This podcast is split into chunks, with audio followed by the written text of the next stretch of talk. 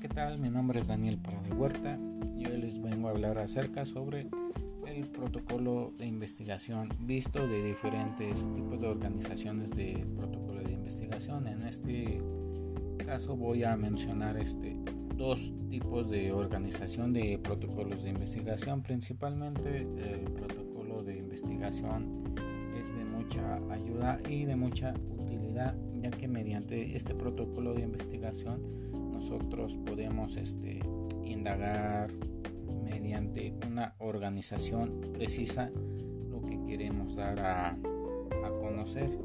Principalmente el primer protocolo de investigación que voy a mencionar parte desde un título, debe contener un título, un índice, una, una introducción, un marco teórico, un planteamiento del problema, la hipótesis, justificación, objetivos, una metodología, un cronograma de actividades, resultados esperados, conclusiones, bibliografía y anexos.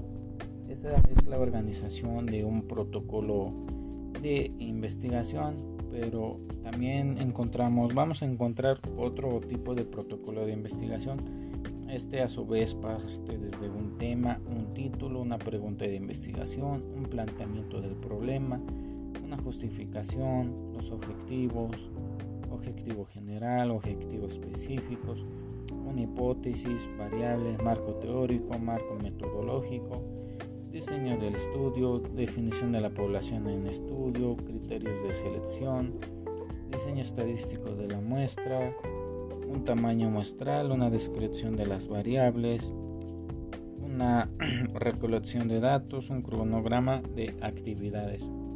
Como pudieron escuchar, ambos protocolos de, investigación comparten algunos eh, puntos específicos, como por ejemplo lo es el título, ambos deben de contener este, un título, una un planteamiento del problema, una justificación, una hipótesis, eh, los objetivos principalmente desde generales a específicos.